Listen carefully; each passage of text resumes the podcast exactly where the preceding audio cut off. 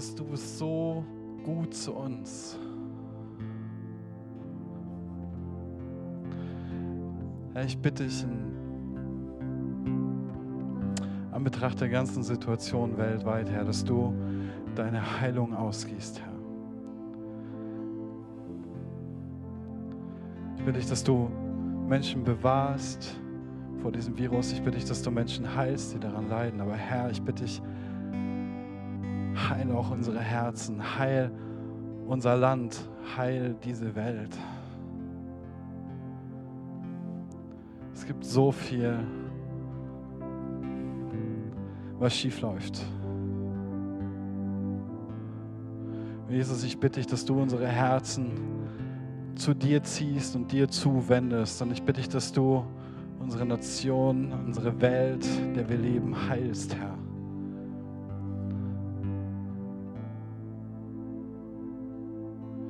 Bitte dich, dass du uns das zeigst, was wirklich zählt und dass du uns das auf das fokussierst, was, was wirklich wichtig ist. Ich bitte dich, dass du uns die Welt mit deinen Augen sehen lässt, Herr. Dass du uns die Welt mit deinem Herz lieben lässt.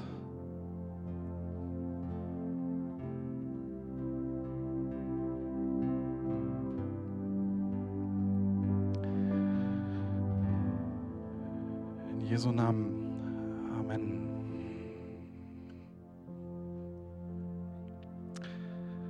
Vielen, vielen Dank. Ja, herzlich willkommen. Ich habe was mitgebracht. Titel der heutigen Predigt ist Tod und Punkt, Punkt, Punkt. Tod und Punkt, Punkt, Punkt. Und ich habe über das Thema in letzter Zeit sehr viel nachgedacht und deswegen dachte ich, teile einfach mal ein paar, paar Gedanken, die ich, die ich dazu habe. Wir steigen ein bisschen physikalisch ein. Ich, es gibt so einen zweiten Hauptsatz der Thermodynamik. Und ähm, der beschreibt unter anderem ähm, die Entropie. So ist noch so ein Fremdwort. Und was ist Entropie? Entropie sagt, dass in einem geschlossenen System die Unordnung immer mehr zunimmt und nicht abnimmt. Also alles tendiert im Laufe der Zeit dazu, zu verfallen. Alles tendiert zur Unordnung, tendiert zum Chaos. Also ein Beispiel, dein Auto. Ja? Dein Auto, da haben sich ein paar schlaue Leute Gedanken gemacht, haben die Ressourcen dafür rangekarrt, haben das Ganze eingeschmolzen, geordnet und die Elektronik verbaut und die ganzen Sachen, die ganze Materie geordnet. Ja? Und das Ding fährt. Das Auto fährt, aber nicht ewig. Das weißt du, spätestens dann, wenn du dein erstes Auto hattest, meistens eher so ein einfaches, so eine kleine Rostbeule, die dich irgendwie noch ein paar tausend Kilometer weit bringt und dann merkst du so, oh oh, Entropie, das Ding fällt auseinander. Ja? Du musst zum Service, selbst wenn du Gutes hast. Du musst die Bremsbelege wechseln, du musst einen Zahnriemen wechseln, all diese Geschichten. Ja? Und nach vielen Jahren hat dein Auto immer mehr was? Macken. Dein Auto hat immer mehr Macken, bis es dann irgendwann nicht mehr fährt und dann fährst du zum Schrottplatz und es wird verschrottet. Ja? Das ist Entropie. Das ist Entropie. Dein Auto geht kaputt mit der Zeit. Ja? Es verschleißt und bei guter Wartung bleibt es dir länger erhalten. Gut, bei schlechter nicht so lang. Warum? Wenn du dein Auto wartest, dann reparierst du ja immer wieder das, was nicht funktioniert. Du schaust immer wieder, dass die Teile, die besonders beansprucht sind, in Ordnung gebracht werden. Ja? Im Prinzip könntest du sagen, du bringst wieder alles in Ordnung. Ja? Das braucht immer Intelligenz, das braucht immer jemanden, der das kann, in dem Fall der Automechaniker. Ja? Dann brauchst du teilweise neue Teile und dann fährt das Ding wieder für die nächsten, weiß ich nicht, 10, 20, 50.000 Kilometer. Gut, unser Körper ist da sehr ähnlich. Ja? Je älter du wirst, desto mehr Aufmerksamkeit braucht dein Körper. Vielleicht hast du es schon bemerkt, wenn du zu den Älteren unter uns gehörst, dass, dass da nicht mal alles so ganz locker flockig läuft. Ja? Äh, Aufmerksamkeit gerade bei den Männern. Ja? Also zum Beispiel ähm, hast du dann Nasenhaare ja? Äh, und Ohrenhaare, wachsen, wachsen überall Haare, nur nicht da, wo du sie gern hättest, nämlich auf dem Kopf. Und ich spreche da aus Erfahrung. Ja? Und es braucht einfach mehr Wartung, um dass das Ganze funktioniert. Ja? Im Ernst. Im Ernst. Je älter der Körper wird, ja, ist nicht nur, dass da mehr Haare wachsen, sondern desto länger braucht er auch, um sich selber zu reparieren. Also gehen Menschen was? Zum Arzt, also sie ernähren sich vielleicht besonders gesund und machen Fitness und was auch immer und gehen zum Arzt, um dem entgegenzuwirken, um wieder gesund zu werden, wenn sie krank sind oder eben gesund zu bleiben, wenn sie es noch nicht sind. Auch das ist Entropie. Ja? Und wie bei einem Auto gilt, wenn du immer hochtourig fährst, es gibt ja so Menschen, die müssen immer ganz hochtourig durchs Leben, weil du schnell ans Ziel willst und nicht warten kannst und immer alles sofort und 150 Prozent, dann erhöhst du den Verschleiß. Also du kannst dein Auto schon hochtourig fahren. Es geht halt schneller kaputt. Kontinuierlich fahren ist gut, weil was rastet, rostet und kriegt Standschäden. Aber wenn du immer hochtourig fährst, hast du mehr Verschleiß. Das heißt, du hast mehr Unordnung. Ja? Teile, die kaputt gehen. Und bei uns Menschen ist es so, da gehen keine Teile kaputt. In dem Sinn, wir, werden, wir sagen halt, wir werden krank. Ja? Fakt ist, egal wie gut du mit einem Auto oder mit dir selber umgehst, du kannst den Verschleiß rauszögern, ja, der mit dem Alter kommt. Aber du kannst ihn nicht aufhalten. Heißt, irgendwann, hoffentlich, wenn wir alt und grau sind, wird unser Körper aufgeben und wir werden sterben. Was unser Körper war, wird unwiederbringlich verloren sein. Entropie ist unumkehrbar. Entropie ist unumkehrbar. Also wenn du was im Kamin verbrennen würdest und da kommt oben Ruß und Asche raus, dann ist das nicht mehr umkehrbar. Du kannst aus dem Ruß und der Asche keinen Holzscheitel mehr machen. Jemand, der tot ist, wird es auch bleiben. Der Einzige, der diesen Prozess umkehren könnte, wäre Gott selbst. Wenn wir jung sind, denken wir, wir haben noch alles vor uns. Wir denken, die Welt steht uns offen und wir können leben und erwartet so viel Abenteuer und so viele Dinge da draußen auf uns. Und wir fragen uns folgende Fragen. Wir fragen uns, was möchte ich im Leben erreichen? Ja? Was möchte ich alles erleben? Was möchte ich noch alles sehen? Was möchte ich alles verändern? Ja? Was möchte ich bewegen in meinem Leben? Aber je älter wir werden, desto mehr fragen wir, wie habe ich gelebt? Was habe ich bewegt? Was möchte ich hinterlassen? Was soll mein Erbe sein? Im Psalm 90, 12 steht, lehre uns bedenken, dass wir sterben müssen, auf dass wir klug werden. Die Psalmen sind Gebete und es ist ein Gebet, das der Psalmist an Gott richtet und er sagt, Herr, lehre uns bedenken, dass wir sterben müssen, auf dass wir klug werden. Und ja, es stimmt. Darüber nachzudenken, dass wir begrenzt, dass wir endlich, dass wir sterblich sind, kann zuweilen ziemlich deprimierend sein. Das ist nicht der Gedanke, mit dem du morgens aufstehst und sagst, ja, yeah, juhu, guten Morgen, ich bin sterblich. Lass mal darüber nachdenken. Ja? Es zieht runter, aber es kann nicht nur deprimierend sein. Darüber nachzudenken, dass wir sterblich sind, kann auch sehr heilsam sein. Es hilft uns dabei, die wichtigen Fragen des Lebens zu stellen. Wie habe ich bis jetzt gelebt? Habe ich geliebt? Wurde ich geliebt? Wie möchte ich leben? Was ist, wenn ich nicht mehr bin? Was, was ist, wenn ich sterbe? Gibt es ein Leben danach oder ist alles zu Ende? Was werde ich hinterlassen, wenn ich meine letzte Reise antreten muss? Lehre uns bedenken, dass wir sterben müssen, auf dass wir klug werden. Darüber habe ich viel nachgedacht und auch gerade in letzter Zeit. Und ich habe viele Leute gefragt. Nicht in letzter Zeit, aber im Laufe meines Lebens. Und ich habe sie gefragt, was wäre, wenn du wüsstest, dass du nur noch zehn Jahre zu leben hättest? Was würdest du tun? Und die Leute haben die unterschiedlichsten Antworten gegeben, aber so ein, so ein paar Top-Antworten waren immer dabei. Und gesagt, ich würde reisen. Ich würde nochmal die ganze Welt sehen wollen. Ich würde eine Weltreise machen wollen. Ich würde Spaß haben wollen. Ich würde heiraten wollen. Ich würde trotzdem nochmal richtig gut Kohle verdienen und es mir richtig gut gehen lassen. Ich würde trotzdem den einen oder anderen Karriereplan verwirklichen in meinem Leben. Andere haben gesagt, ich würde in die Mission gehen. Ich würde da noch was bewegen wollen. Ich will was verändern.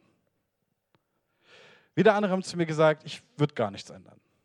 Weil zehn Jahre scheint mir eine recht lange Zeit. Dann können wir das auch so lassen, wie das ist. Und die meisten haben gesagt, zehn Jahre, ja, das ist, das ist schon knapp, aber, aber man kann auch viel erleben. Geht. Damit war ich natürlich nicht zufrieden, also habe ich gleich die nächste Frage gestellt und habe gesagt, was ist denn, wenn du noch fünf Jahre zu leben hättest und du wüsstest das?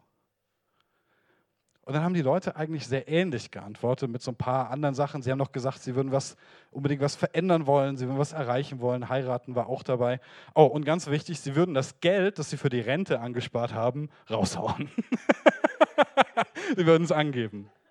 Da habe ich gesagt, gut, okay. Ähm, ja, dann darf ich dir noch eine Frage stellen. Ja. Ich habe gesagt, was wäre denn, wenn du nur noch ein Jahr zu leben hättest und du wüsstest das? Und haben sich die Antworten ein bisschen verändert.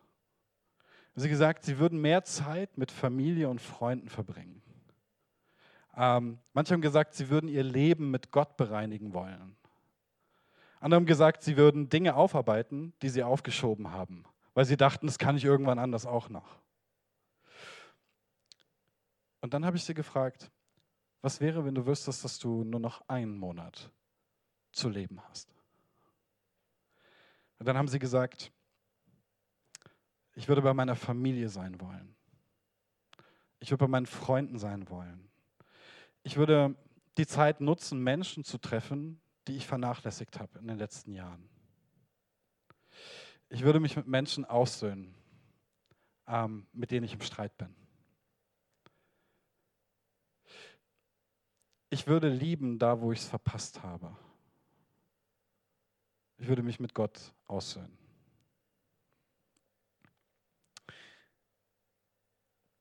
Wir haben es falsch rum. Irgendwie haben wir es falsch rum. Ihr merkt, je geringer die Zeit, die mir bleibt, desto mehr versuche ich das zu tun, was wirklich zählt. Je geringer die Zeit ist, die ich habe, desto mehr versuche ich das zu tun, was wirklich wichtig ist und zählt. Wir haben es so oft falsch rum im Leben. Wir wollen so viel, wir wollen so viel sehen, wir wollen so viel bewegen, wir wollen so viel erreichen, wir wollen so viel erleben, dass wir ganz oft aus dem Fokus verlieren, was wirklich zählt. Eine bessere Frage als was werde ich noch alles erleben und erreichen, bewegen und sehen, ist folgende. Was werde ich hinterlassen, wenn ich gehe? Was werde ich hinterlassen, wenn ich gehe? Warum ist die Frage besser als was werde ich alles erreichen, sehen, erleben? Sie ist demütiger. Sie weiß um die eigene Sterblichkeit. Sie weiß um die eigene Begrenzung. Sie fragt nach den anderen, die noch bleiben. Was werde ich hinterlassen, wenn ich gehe? Und sie setzt sich trotzdem Ziele.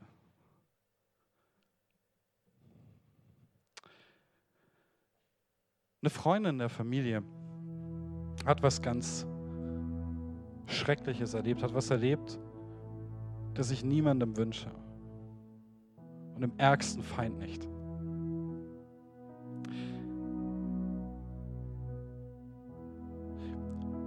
Ihre Tochter ist mit 24 gestorben.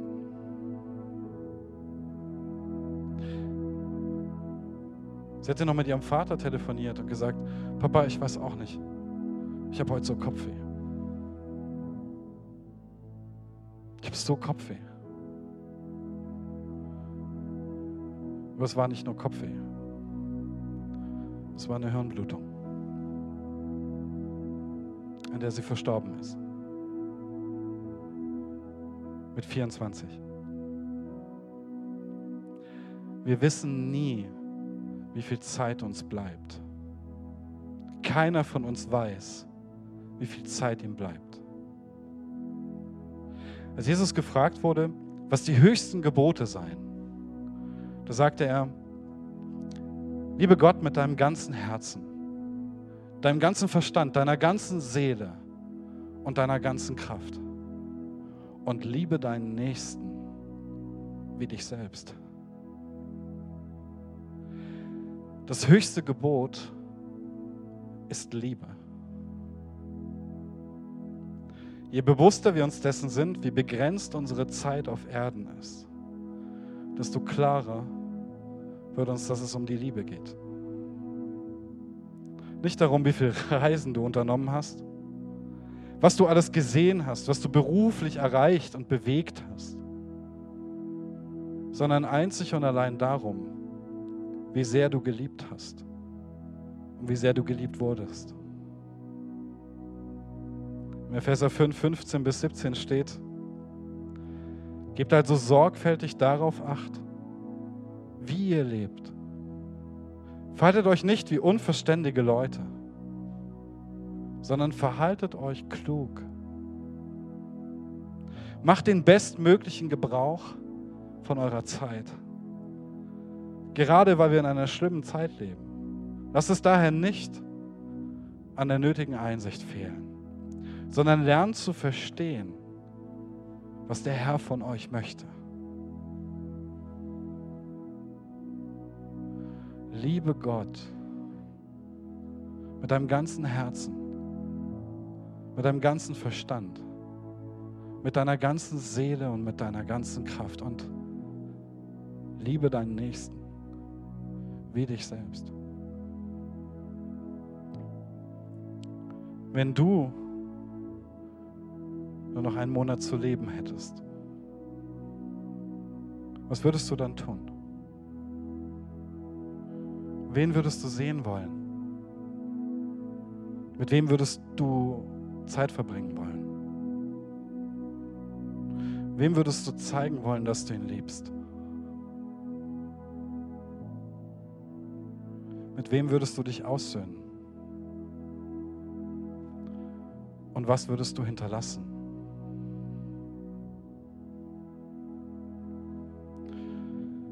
Mögest du darüber nachdenken, dass dein Leben endlich ist. Und mögest du darüber weise werden und gute Entscheidungen treffen. Und mögest du ein Leben leben, das ganz von der Liebe bestimmt und erfüllt ist. Mögest du ein Leben leben, an dem Gott wohlgefallen hat. Jesu Namen.